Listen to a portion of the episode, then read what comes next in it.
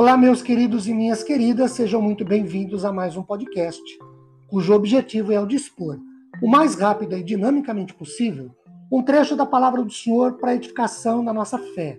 Meu nome é Ricardo Bresciani, eu sou pastor da Igreja Presbiteriana Filadélfia de Araraquara, igreja essa, situada na Avenida Doutor Leite de Moraes, 521, na Vila Xavier.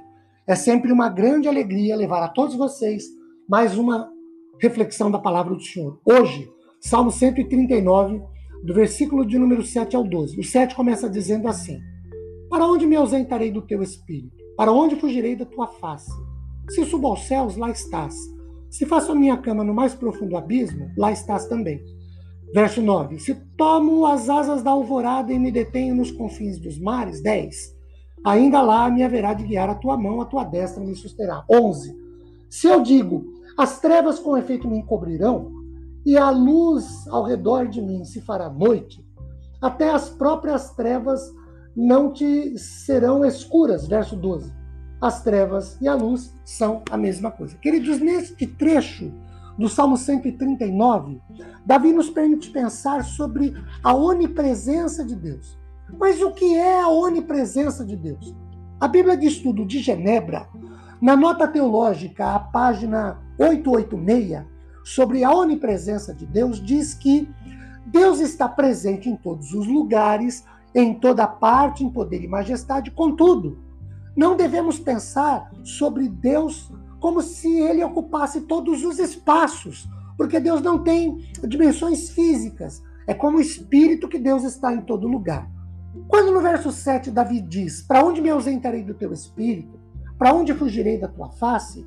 Ele mostra que não pode jamais colocar-se fora do alcance do cuidado pessoal de Deus. E aí Davi usa de quatro suposições, entre aspas, que expressam os extremos do universo e reforçam a sua premissa bíblica de que Deus está em todo lugar.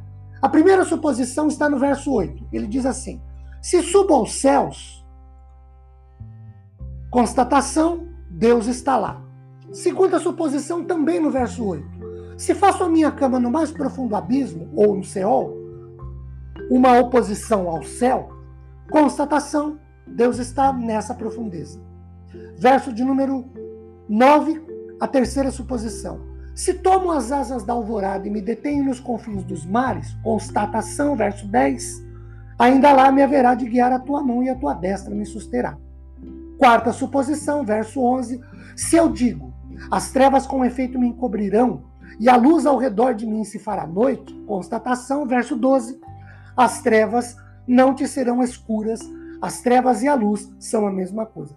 Conclusão dessas quatro suposições de Davi: não há lugar alto, baixo, longe ou perto em que o servo de Deus possa se sentir distante do Senhor. As palavras nos versos 10, 11 e 12 traduzem proteção, sugerem que o salmo trata da presença auxiliadora de Deus, com a frase as trevas, significando morte ou inferno, Seol ou Hades, o que nós temos é se não há lugar para o ímpio, não há lugar para que o ímpio se esconda de Deus, para que o inimigo de Deus se esconda dele, Senhor, também não há lugar que o salvo vá, que a presença de Deus não esteja lá para protegê-lo, ampará-lo, guardá-lo, guiá-lo, para consolá-lo e confortá-lo. Queridos, que Deus nos abençoe ricamente, disponibilizando sua graça a nosso favor. Amém.